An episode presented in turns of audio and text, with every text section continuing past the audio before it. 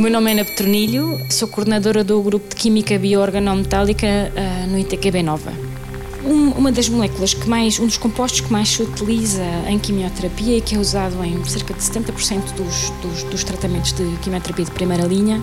é a cisplatina. Uh, a cisplatina é um, um, composto que está em platina, como o nome indica, uh, só que não se liga unicamente ao, ao DNA do, da célula tumoral, liga-se também a uma série de, de, outras coisas que não, que não são benéficas e que, portanto, uh, causam uma série de efeitos, de efeitos secundários.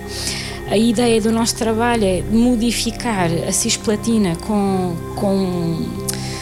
uma parte da cisplatina por forma a aumentar a sua seletividade, ou seja, fazer com que a molécula deixe de se ligar nos sítios onde é prejudicial e passe a ligar-se só ao ADN onde, onde faz falta. A maneira de fazer isso é usar as propriedades, pelo menos a maneira que nós achamos que pode ser útil, é usar as propriedades que o próprio ADN tem de reconhecimento molecular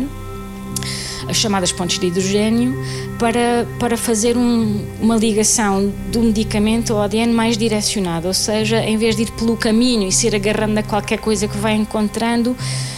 para chegar mais diretamente ao, ao, ADN e ter um reconhecimento no sítio correto para depois ser, ser eficaz como, como, como anticancerígeno e depois de se ligar ao, ao, ao, ADN de forma irreversível e, portanto, permitir a morte, a morte celular da célula tumoral. 90 Segundos de Ciência é uma produção conjunta da Antena 1, ITQB e FCSH da Universidade Nova de Lisboa, com o apoio da Nova Artis e Santander Universidades.